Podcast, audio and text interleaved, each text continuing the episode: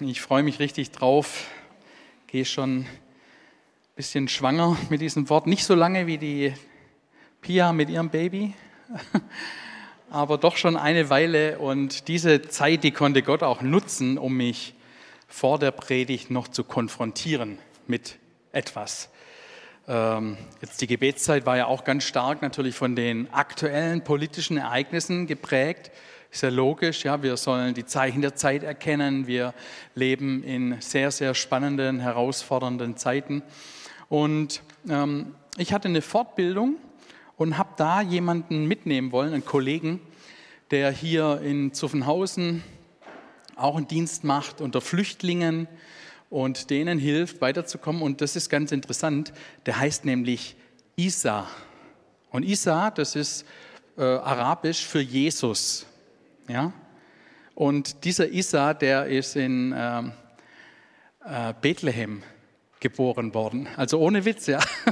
Seine Familie wohnt in Bethlehem und er ist mit 17 nach Deutschland gekommen, ohne ein Wort Deutsch zu können, hat Deutsch gelernt, hat ein äh, Bachelorstudium gemacht, hat ein Masterstudium gemacht, macht jetzt gerade mit mir diese Fortbildung und ähm, Gerade vor dieser Zeit, wo wir gemeinsam in den Schwarzwald fahren wollten, hat er mich angerufen und hat gesagt, du, ich kann vielleicht doch nicht mit dir mitfahren, weil äh, ich komme hier nicht raus. Alles dicht. Ja? Äh, jetzt versuche ich über Jordanien irgendwie zu dir zu kommen. Und das war ein Geschenk Gottes, neben Jesus aus Bethlehem zu sitzen und in den Schwarzwald zu fahren und nochmal über die Predigt zu sprechen, die mir Gott aufs Herz gelegt hat. Das war ein wichtiger göttlicher Schachzug. Und ähm, ich habe eine ganz provokante Frage über diese Predigt gestellt. Bitte fühl dich nicht angegriffen, aber mich hat es wirklich gepackt und ich wollte da ein bisschen mehr äh, reinschauen in das Wort Gottes, was es damit auf sich hat. Und zwar die Aussage oder die Frage, wes Geistes Kind seid ihr. Und ich mache es ganz persönlich. Wes Geistes Kind bist du? Also was fällt dem Tias ein, mich sowas zu fragen? Aber ich musste schon ein bisschen schmunzeln, weil das Brothaus ist eine tolle Gemeinde, aber hat auch eine ganz bewegte jüngere Kirchengeschichte. Man denke nur an verschiedene Fragestellungen mit spalterischem Charakter, Geistesgaben, gibt sie noch? Und auf einmal muss man sich positionieren. Bist du auf der Seite der Charismatiker oder bist du auf der Seite der Pietisten? Oder gehen wir noch ein bisschen weiter zurück? Bist du geimpft oder bist du ein Impfgegner? Und so viel spalterisches Potenzial. Und jetzt kommt noch eine viel größere Krise, die ein Potenzial hat, einen dritten Weltkrieg, äh, ein endzeitliches Szenario zu beschleunigen, dass man wirklich die Ohren anlegen muss und ganz genau hinschauen muss, was passiert gerade in unserer Welt. Und auch da sind wir gedrängt, auf welcher Seite stehen wir. Wir würden vielleicht jetzt äh, ganz locker aus der Hüfte geschossen sagen, ja, auf der Seite Israels stehen wir natürlich. Und das müssen wir auch, das müssen wir auch. Aber es ist immer die Frage, wie begegnen wir uns untereinander? Wie gehen wir mit unseren Mitmenschen um? Wenn wir glauben, dass Gott einen Plan mit jedem Menschen hat, nicht nur mit uns, dann kann so eine Positionierung, so ein Streit, eine Argumentation mehr Schaden bringen als Segen. Und ich glaube, dass Gott uns mit dieser Frage wes Geisteskind bist du? Etwas lehren möchte, wie wir mit solchen Situationen umgehen können. Das letzte Mal, als ich hier gepredigt habe, da ging es um die Bergpredigt. Und da hat Jesus ja Sätze rausgehauen. Ja, wir sollen geistlich arm sein oder wir sind gesegnet und zu beglückwünschen, wenn wir trauernd sind, wenn wir sanftmütig sind, wenn wir nach Gerechtigkeit hungern und dürsten, wenn wir barmherzig sind, wenn wir ein reines Herz haben, wenn wir friedfertig sind, wenn wir um der Gerechtigkeit willen verfolgt werden, wenn die Menschen uns schmähen, wenn sie uns verfolgen, wenn sie uns verleumden, um Jesu willen, dann sind wir Menschen, die zu beglückwünschen sind. Aber wie macht man das jetzt in so einer Situation? Und bleiben wir bei diesem Beispiel Israel, Gaza, Israelis, Palästinenser, Juden, Moslems. Bleiben wir mal bei diesem Beispiel. Jesus, könntest du es nicht ein bisschen konkreter machen? Was fangen wir mit einer Bergpredigt an, wenn wir uns fragen, wie soll ich mich positionieren? Wie soll ich auf so eine geistliche Geschichte einstellen? Und wenn wir uns dann fragen, was würde denn Jesus tun, dann äh, müssen wir natürlich in die Quelle reinschauen, die uns zur Verfügung steht. Und wir müssen dabei wissen, dass ein Jude diese Quelle nicht hat, weil ein Jude hat nur das Alte Testament, den ersten Teil der Bibel, wo es heißt Auge um Auge, Zahn um Zahn. Und wir haben die Auslegung von Jesus Christus, wie er diesen ersten Teil auslegt und wie wir das Wort Gottes in unsere Zeit übersetzen können.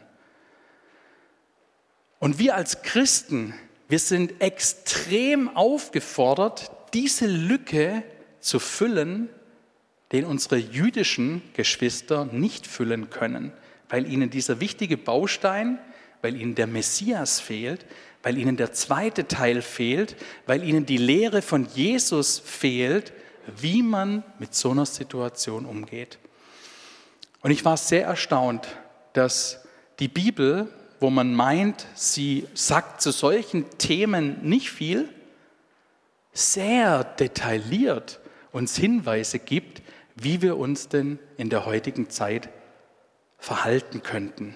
Und zwar an den an Beispiel der Samariter. Ja, die Samariter, das war eine Minderheit in der Zeit, in der Jesus gelebt hat. Und je mehr man darüber nachdenkt, je mehr man darüber nachliest in der Bibel, umso mehr erstaunt man sich, wie viele Parallelen es gibt und wie wir dann vielleicht die Worte der Bergpredigt, die Worte von Jesus Christus doch besser verstehen und dann auch entsprechend umsetzen können. Ich möchte euch mit reinnehmen in Johannes Kapitel 4. Wenn du deine Bibel dabei hast, dann wäre jetzt ein guter Augenblick, sie aufzuschlagen, denn äh, wir wollen uns da am Wort orientieren. Ab Vers 1, Jesus erfuhr, dass die Pharisäer auf ihn aufmerksam wurden, weil er mehr Menschen zu Jüngern machte und taufte als Johannes. Er taufte allerdings nicht selbst, das taten seine Jünger. Da verließ er Judäa und ging wieder nach Galiläa. Dabei fühlte Jesus sich gedrängt, finde ich sehr interessant. Jesus, der vom Heiligen Geist geführt und geleitet ist, fühlt sich gedrängt, den Weg durch Samarien zu nehmen. So kam er zu einem samaritanischen Ort namens Sychar. Er lag in der Nähe des Grundstücks, das Jakob einst seinem Sohn Josef vererbt hatte. Dort ist auch der Jakobsbrunnen. Ermüdet von der langen Wanderung setzte Jesus sich an den Brunnen. Es war um die Mittagszeit. Da kam eine samaritanische Frau, um Wasser zu holen. Jesus bat sie, gib mir etwas zu trinken.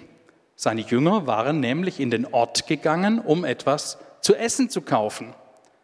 Überrascht fragt die Frau, wie kannst du mich um etwas zu trinken bitten?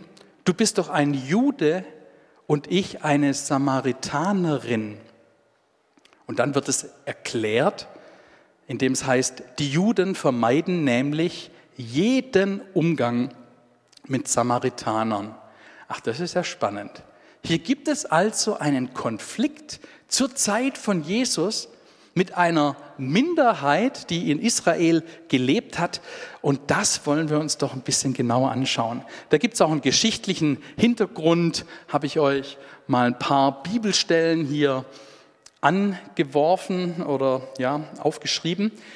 Wenn ihr es zu Hause nachlesen wollt, könnt ihr das gerne tun. Wir werden jetzt hier nicht drauf eingehen. Aber in 2. Könige, Kapitel 17, da lesen wir den Ursprung, Ursprung der Samaritaner. Es gab nämlich 722 vor Christus einen assyrischen König, der Jerusalem und Israel besiegt hatte. Und dieser König, dieser Sieger aus dieser Schlacht, er hat das gemacht, was alle Herrscher in der ganzen Antike gemacht haben. Sie haben die Bewohner abgeschlachtet, sie haben sie versklavt, gefangen weggeführt. Sie haben dafür gesorgt, dass der Name, dass die königliche Linie zerstört wird, dass eine ganze Nation ausradiert wird am besten.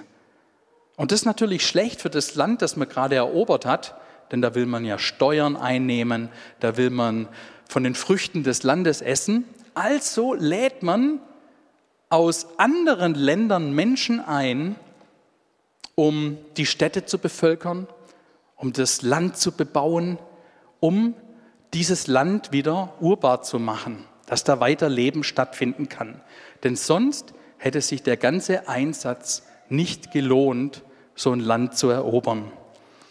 Und so wurden eben die äh, Juden gefangen weggeführt und es kamen aus verschiedenen Nationen, das ist genau beschrieben in diesen Bibelstellen, Menschen von außerhalb Israels nach Israel und haben sich da niedergelassen. Es gab noch ein paar wenige Juden, mit denen haben sie sich vermischt, haben zum Teil auch ähm, die Religion ein Stück weit übernommen, aber nur die ersten fünf Bücher Mose, alles andere nicht, nur die ersten fünf Bücher Mose und haben da so ein Pseudo-Judaismus ähm, entwickelt. Und die Menschen, die in diesem Landstrich angesiedelt wurden, aus verschiedenen Nationen, die hat man von dieser Zeit an Samaritaner genannt. Das finde ich spannend, ne, weil da sieht man eine Parallele zu Palästina.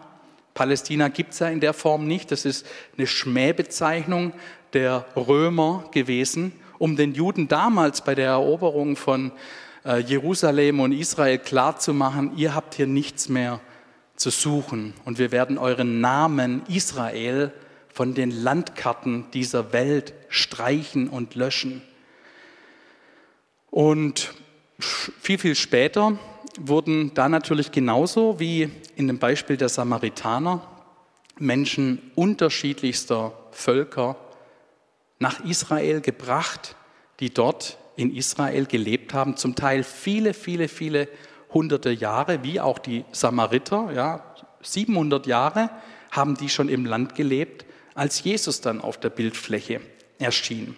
Also ein spannender Vergleich mit den Palästinensern, die äh, sich dann irgendwann mal als Nation gegründet haben, obwohl der historische Hintergrund der gleiche ist wie bei jedem anderen Eroberungskrieg in der Antike, wo man die Bevölkerung versucht hat auszulöschen und sie auszutauschen.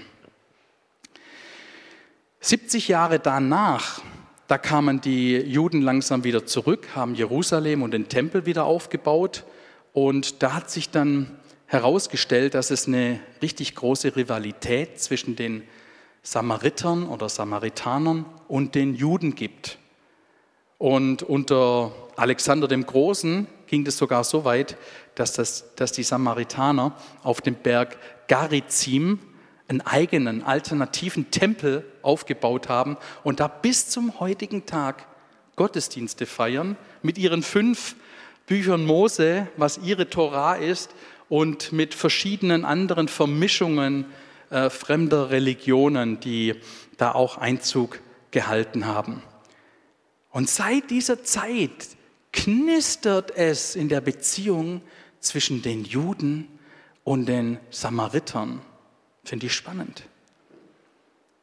Als Jesus erscheint, haben die Samariter schon 700 Jahre in Israel gelebt.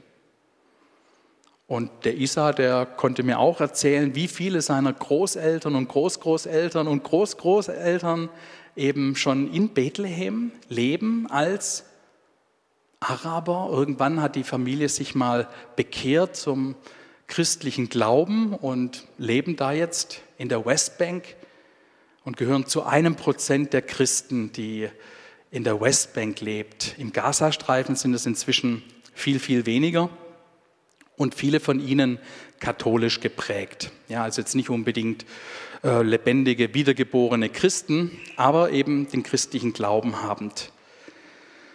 Und da wird man natürlich dann so konfrontiert mit Verheißungen, die ja Gott auch dem Abraham für den Ismael gegeben hat. Dieses Fass werden wir jetzt heute nicht aufmachen, ja, weil äh, da würde ich mit meiner Predigtzeit garantiert nicht rumkommen. Gehen wir lieber wieder zurück in unseren Text. Ab Vers 10 heißt es da, Jesus antwortete, wenn du wüsstest, welche Gabe Gott für dich bereithält und wer es ist, der zu dir sagt, gib mir zu trinken, dann hättest du ihn gebeten und er hätte dir lebendiges Wasser gegeben. Herr, sagte die Frau, du hast doch nichts, womit du Wasser schöpfen kannst, und der Brunnen ist tief. Woher willst du denn dieses lebendige Wasser haben? Die Frau hat noch nicht so richtig kapiert, um was es Jesus geht. Bist du etwa größer als unser Stammvater Jakob, der uns diesen Brunnen hinterließ? Kannst du uns besseres Wasser geben als das, was er mit seinen Söhnen und seinen Herden trank? Jesus erwiderte, jeder, der von diesem gewöhnlichen Wasser trinkt, wird wieder durstig werden. Wer aber von dem Wasser trinkt, das ich ihm geben werde, wird niemals mehr Durst bekommen. Das Wasser, das ich ihm gebe, wird in ihm eine Quelle werden, aus der Wasser sprudelt bis ins ewige Leben. Wenn Jesus dir dieses Wasser gibt, dann beginnt eine neue Zeitrechnung für dein Leben. Dann hat dein Leben nämlich keinen Endpunkt mehr, sondern du wirst in Ewigkeit mit Gott vereint sein.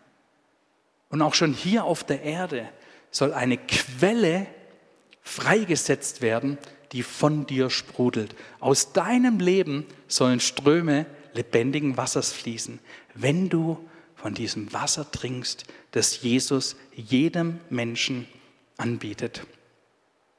Herr, gib mir dieses Wasser, bat die Frau, dann werde ich keinen Durst mehr haben und muss nicht mehr zum Schöpfen herkommen. Sie hat es immer noch nicht so richtig verstanden. Also sagt Jesus, geh und hole deinen Mann hierher. Ähm, ich habe keinen Mann, entgegnete die Frau. Das ist richtig, erwiderte Jesus. Du hast keinen Mann. Fünf Männer hast du gehabt und der, den du jetzt hast, ist nicht dein Mann. Da hast du etwas Wahres gesagt. Wow. Herr, ich sehe, dass du ein Prophet bist, sagte die Frau darauf. Unsere Vorfahren haben Gott auf diesem Berg hier angebetet, Garizim, da liegt Nablus heute. Ihr Juden aber sagt, dass nur in Jerusalem der Ort ist, wo man Gott anbeten darf. Glaube mir, Frau, gab Jesus zur Antwort, es kommt die Zeit, wo ihr den Vater weder auf diesem Berg noch in Jerusalem anbeten werdet.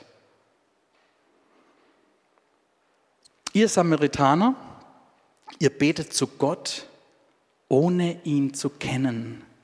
Wir, da stellt sich Jesus in die Reihe mit allen jüdischen Geschwistern von ihm, wir jedoch wissen, wen wir anbeten, denn das Heil für die Menschen kommt von den Juden.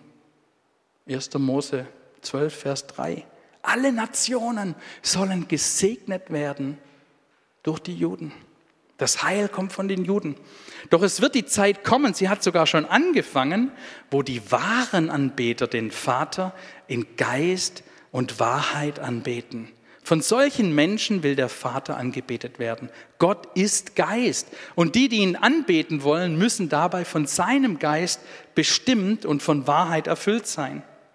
Ich weiß, dass der Messias kommt, der auch Christus genannt wird, sagte die Frau darauf. Und wenn er kommt, wird er uns all diese Dinge erklären. Das sagte Jesus zu ihr. Du sprichst mit ihm. Ich bin's. Es war jetzt eine längere Passage und diese längere Passage ist auch sehr, sehr, sehr, sehr besonders im ganzen Neuen Testament. Wo findest du eine Konversation, die Jesus mit einem Menschen so detailliert aufgeschrieben hält? Das muss doch einen Sinn haben, dass Gott uns das so berichten lässt, niederschreiben lässt, dass wir es heute lesen können. Und mit wem findet diese Kommunikation und Konversation statt? mit einer samaritanischen Frau. Das finde ich sehr, sehr spannend. Jesus ging ganz anders um mit den Samaritern als seine Zeitgenossen, als die anderen Juden, als seine Jünger. Ganz anders, voller Barmherzigkeit. Er heilte sie, ich habe da mal ein paar Beispiele. Er ging auf sie zu und wie in diesem Beispiel tiefgründige theologische Gedanken ausgetauscht. Ähm, und dann setzt er sie auch noch als Beispiel im Gleichnis vom barmherzigen Samariter. Klingelt es in euren Ohren? Wer ist denn alles vorbeigegangen an diesem Mann, der von Räubern überfallen wurde? Zum Beispiel auch ein Priester, ein Jude, ein Profi-Gläubiger. Und wen wählt Jesus als Beispiel aus, wie man sich verhalten soll? Einen Samariter, das finde ich schon spannend. Jesus macht ja keine Fehler, das hat er in vollstem Bewusstsein so gewählt. Und dann lesen wir auch später noch hier in Johannes 4, dass Jesus die Samariter als Teil der Ernte angesehen hat. Puh, also wenn Jesus heute diese Geschichte erzählen würde, dann würde er vielleicht alles gleich erzählen, bis auf das, dass er nicht Samariter sagen würde, sondern ja, da war ein barmherziger Palästinenser. Oh, das passt uns jetzt aber gar nicht in unser ganzes Bild rein. Das, äh, ah, Jesus, könntest du es nicht anders erzählen? Ja, dass der Philipp Degen da vorbeifuhr und ihn in sein Mercedes eingeladen hat und ihn ins Olgele gebracht hat und dann da versorgt wurde. Das wäre doch viel schöner, das würde in unser Glaubenssystem besser passen. Nee, Jesus hätte die Geschichte heute genau mit dieser Nuance erzählt, die so wichtig ist. Aber wir müssen eben auch sehen, dass ähm, Jesus damit die wichtigste Sache klar machen möchte, die ich schon im Titel der Predigt genannt habe. Die finden wir in Lukas 9. Ich möchte da gleich einsteigen beim Vers 54. Da geht es nämlich genau wieder um diesen Konflikt, dass hier ähm, die Jünger Jakobus und Johannes sauer sind auf die Samariter. Und in diesem Ärger, das, was ihre menschliche Natur hervorbringt, kommen sie mit einem ganz frommen, ganz theologischen Ratschlag und Frage auf Jesus zu und sagen, Herr, willst du, dass wir sprechen, dass Feuer vom Himmel herabfallen und sie verzehren soll, wie es auch Elia getan hat? Das hört sich doch richtig biblisch an und ja, warum eigentlich nicht, wenn die so gemein sind zu uns und ähm, wenn die uns die Durchreise verwehren, sollen sie mal gucken, wo sie bleiben, wenn sie nicht bei uns mitmachen, wenn sie nicht so sind, wie wir es gerne hätten. Jesus aber wandte sich um und ermahnte sie ernstlich und sprach, wisst ihr nicht, welches Geistes Kinder ihr seid? Aus dieser Geschichte kommt die Überschrift zur Predigt. Wisst ihr nicht, wes Geistes Kind ihr seid? Denn der Sohn des Menschen ist nicht gekommen, um die Seelen der Menschen zu verderben, sondern zu erretten. Ausrufezeichen. Und sie zogen in ein anderes Dorf. Die hätten so gerne dort Rast gemacht, hätten so gerne ihre Reise verkürzt. Nee, sie gehen weiter, sie gehen die Extrameile. Und Jesus lehrt seine Jünger diese Lektion. Wenn euch jemand zwingt, euch zu positionieren, bist du dafür, bist du dagegen? Ein guter Ratschlag, der hier drin steht. Stell dich doch einfach auf die Seite Gottes. Sag doch einfach, ich halt's mit Gott. Ja, was bedeutet das? Bist du jetzt dafür oder bist du dagegen? Ich stelle mich auf die Seite Gottes. Und Gott sagt, ich möchte, dass alle Menschen errettet und zur Erkenntnis der Wahrheit kommen. ob das Hamas-Terroristen sind, ob das ultraorthodoxe Juden sind, ob das schwäbische Christen sind, ob das palästinensische, arabische Christen sind, ob das messianische Juden sind oder ob das Brothausmitglieder sind. Ich möchte, dass alle Menschen errettet und zur Erkenntnis der Wahrheit kommen. Der Messias ist nicht gekommen, um Menschen zu verderben, sondern um so viele zu retten, wie es nur irgendwie geht.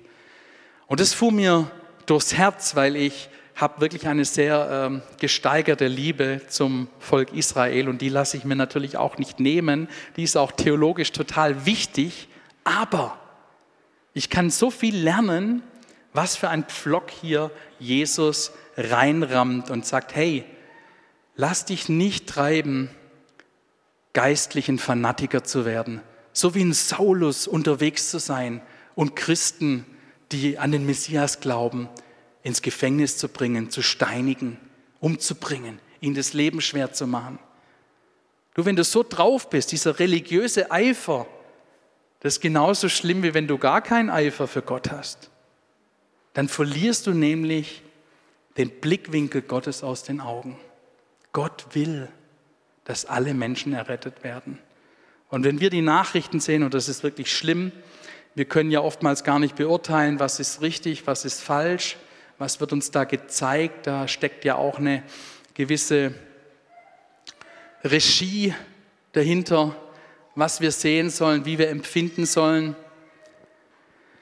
Ich musste da so dran denken, ich fühle mich nicht gut, wenn Menschen sagen, ihr Deutsche, ihr seid alle Nazis, weil wir vor über 70 Jahren eben eine nationalsozialistische Regierung hatten und es war schlimm.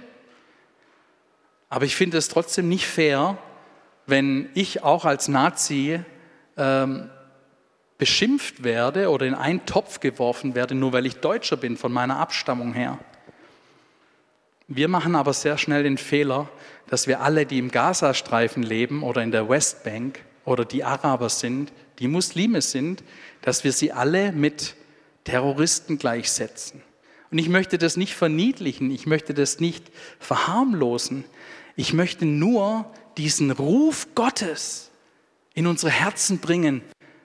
Wes Geistes Kinder seid ihr, dass ihr so denkt? Ich bin ein Gott, der sogar diese Menschen liebt. Ich bin ein Gott, der sogar Nazis liebt, deutsche Nazis. Könnt ihr euch das vorstellen? Vielleicht nicht, aber wir sind auch nicht Gott. Aber wir können von ihm lernen, wie er empfindet. Und wir können uns fragen, wie gehen wir mit solchen Dingen um. Mit Covid-19, mit Geistesgaben, mit Israel. Dürfen sie jetzt eine Bodenoffensive machen oder nicht? All diese Dinge. Bitte versteht, für die meisten dieser Dinge gibt es keine politische Lösung. Gewisse Dinge müssen geschehen und wir können beten, Herr, nicht unser Wille soll geschehen, sondern dein Reich soll kommen, dein Wille soll geschehen. Wir wissen es doch gar nicht, was passieren muss. Wir können nur für die Menschen beten, die Gott so sehr retten will, auf beiden Seiten. Und vielleicht noch eine Geschichte, damit ihr jetzt nicht denkt, ähm, oh, jetzt ist der Tias ganz umgedreht, jetzt war er da mit dem Isa zusammen. Nee, es ging hier darum, dass dass Gott mich davor bewahren, bewahren will, auf der anderen Seite vom Pferd zu fallen. Und unsere jüdischen Geschwister, sie haben noch nicht diese Begegnung und Entscheidung mit dem Messias und für den Messias gehabt. Und deshalb sind wir umso mehr herausgefordert, die Botschaft von Jesus Christus, wo es nicht mehr um Auge um Auge, Zahn um Zahn geht, sondern darum, seine Feinde zu lieben, sie nicht zu fluchen, sondern sie zu segnen, dass wir daran festhalten, bis unsere jüdischen Geschwister auch Jesus Christus als den Messias erkennen. Und Jesus war auch ganz klar, der hat niemandem Sand in die Augen gestreut. Er hat sie trotzdem Fremdlinge genannt. Das ist schon starker Tobak. Sag mal jemand, er ist Fremdling, Fremder im Lande, obwohl er schon über 700 Jahre dort lebt. Das finde ich ganz schön herausfordernd. Aber Jesus ist auf dem biblischen Fundament geblieben, das Land der Verheißung, ohne Wenn und Aber. Und er nennt die Samariter Fremdlinge. Ein Beispiel steht in Lukas 17, Vers 18. Zehn Aussätzige werden geheilt. Wieder nimmt Jesus so ein Beispiel. Wer kommt zurück? Ein einziger kommt zurück. Und jetzt stell dir vor, was war das für einer? Es war höchstwahrscheinlich ein Samaritaner, weil Jesus nennt ihn Fremdling. Da lesen wir, haben sie sonst keine gefunden, die zurückkehrten, um Gott Ehre zu geben, außer diesem Fremdling. Ja, dieses Wort Allogenes im Griechischen, das ist immer dafür eingesetzt, wenn jemand nicht zu dem Land Israel gehört, sondern von außen reinkommt. Und so wurden eben die Samariter genannt. Die hatten zwar viele Rechte, aber wenn es um die biblischen Verheißungen geht, waren sie ganz klar außen vor. Diese Verheißungen, die gelten den Juden. Diesen Bund hat Gott niemals aufgekündigt. Der steht bis zum heutigen Tag. Jesus hat auch seine Jünger instruiert, Matthäus 10, 5 bis 6, dass sie sich nicht um irgendwelche Fremden kümmern sollen, sondern ausschließlich um die verlorenen Schafe des Hauses Israel. Und auch in der äh, Konversation mit der Frau sagte er, hey, ihr betet an, was ihr nicht kennt und wen ihr nicht kennt, aber wir, wir Juden, wir wissen, wen wir anbeten. Und dann geht die Geschichte weiter, ihr könnt es gerne zu Hause zu Ende lesen. Vers 27.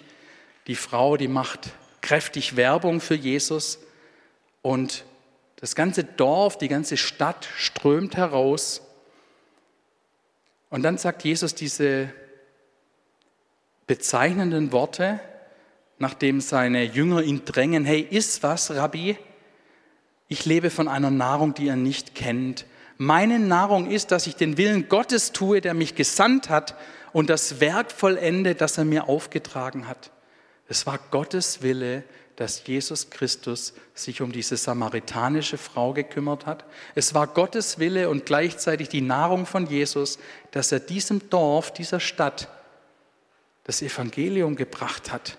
Und weiter später sehen wir, dass sie ihn gebeten hatten, länger bei ihnen zu bleiben. Jesus hat seine Reise unterbrochen. Er blieb zwei Tage dort. Und auf sein Wort hin glaubten noch viel mehr Menschen an ihn und sagten dann letzten Endes in Vers 42, jetzt wissen wir, dass er wirklich der Retter der Welt ist.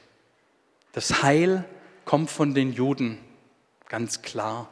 Wir haben jetzt hier keine Ersatztheologie, denn die Ersatztheologie, die hat uns in Deutschland nicht weitergebracht. Da hat Martin Luther leider sehr, sehr viel Schaden angerichtet am Ende seines Lebens, als er zu einem der größten Antisemiten wurde und den Nazis eine Steilvorlage geliefert hat. Und diesen Antisemitismus oder diese Ersatztheologie, die gibt es natürlich auch bei den Arabern, die sich auch auf Abraham berufen und auf Mose aber die eben sagen, ja, der Ismael, das ist unser großer äh, Anführer letzten Endes. Oder die palästinensischen Christen. Vielen fällt es schwer, die Juden als das zu sehen, was sie nach wie vor immer noch sind. Das kann man verstehen, aber das macht es deshalb nicht mehr wahr und deshalb nimmt Jesus hier auch einen ganz klaren Stand ein. Er erklärt der Frau, dass ähm, es nicht richtig ist, was sie als Samariter machen mit ihrem Pseudo-Kult. Aber er gibt auch gleichzeitig eine ganz neue Perspektive. Er sagt, hey, eigentlich kommt es gar nicht drauf an, dass du in irgendeinem Tempel aus Stein Gott anbetest, sondern Gott erwählt sich Menschen, in denen er durch seinen Geist wohnen will. Das sind die wahren Anbeter. Das sind die wahren Anbeter, die nicht aus Religion heraus, aus Tradition heraus in Beziehung mit Gott treten, sondern weil dieser Gott diese Menschen so liebt, sie gerettet hat und sie Ja zu seinem Angebot gesagt haben. Heute gibt es immer noch Samariter in Israel, die leben immer noch dem Berg Garizim. Ungefähr 1000 Leute sind es. Und ähm, da seht ihr so ein Bild von ihnen, von so einem Gottesdienst mit ihren Schriftrollen, mit den fünf Büchern Mose, die man da sehen kann. Ich möchte uns zum Schluss fragen, wie würde Jesus wohl in der heutigen Situation mit der ganzen Geschichte umgehen? Und wie sollten wir mit der ganzen Geschichte umgehen? Jesus hat, nachdem er auferstanden war, in Apostelgeschichte 1, Vers 8 gesagt, ihr werdet Kraft empfangen, wenn der Heilige Geist auf euch gekommen ist und ihr werdet meine Zeugen sein in Jerusalem und in ganz Judäa. Und wo noch? In Samaria. Noch bevor das Evangelium den Heiden in Europa, in Deutschland gepredigt werden sollte, sollte diese Botschaft in Samaria verkündet werden. Jesus hat sie sogar noch in sein Vermächtnis mit eingeschlossen, dass sie diese Botschaft hören sollen. Und genauso sind auch wir als Gemeinde im Heute, im Hier und Jetzt aufgefordert, mit der gleichen Barmherzigkeit auf alle Menschen zuzugehen. Bei Gott geht es nicht um die Nation, der du angehörst, sondern Gott geht es darum, ob du ein Bürger des Reiches Gottes bist. Und bitte lasst uns in diesen Tagen, in dieser Zeit nicht diesen Blick verlieren. Wir sind berufen, Gottes Verheißungen für Israel hochzuhalten, ohne Frage, diese Nation zu unterstützen, die nach 2000 Jahren ins Land ihrer Väter zurückgekehrt ist und die von unversöhnlichen Feinden umgeben ist. Das kann man sich nicht vorstellen.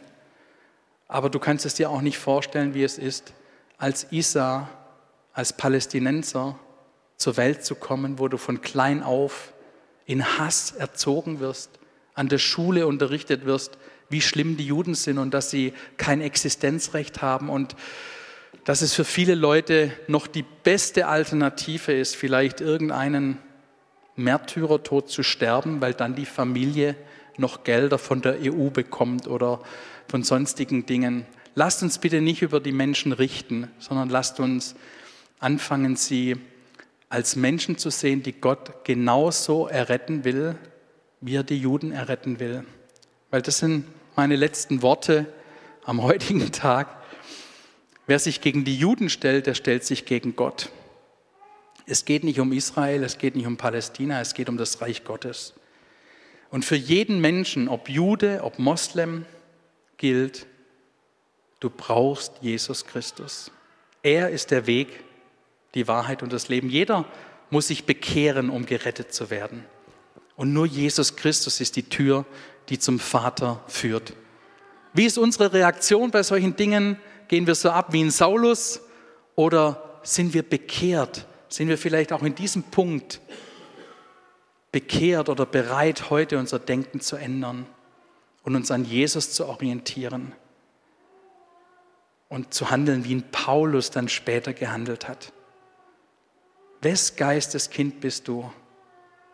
Kurz davor, bevor Jesus das seine Jünger gefragt hat, hat er gesagt, wessen Geist, Geistes er ist. Der Geist des Herrn ist auf mir, weil er mich gesalbt hat, den Armen frohe Botschaft zu verkünden. Er hat mich gesandt, zu heilen, die zerbrochenen Herzen sind, Gefangenen Befreiung zu verkünden und den Blinden, dass sie wieder sehend werden, Zerschlagene in Freiheit zu setzen, um zu verkündigen das angenehme Jahr des Herrn. Ich würde mir so wünschen, dass wir als Gemeinde, dass wir nicht auf einem ganz billigen, niedrigen Niveau stehen bleiben, sondern dass wir ganz fest an der Seite Israels stehen, aber uns auf der Seite Gottes positionieren, der auch alle anderen Menschen erretten will. Amen.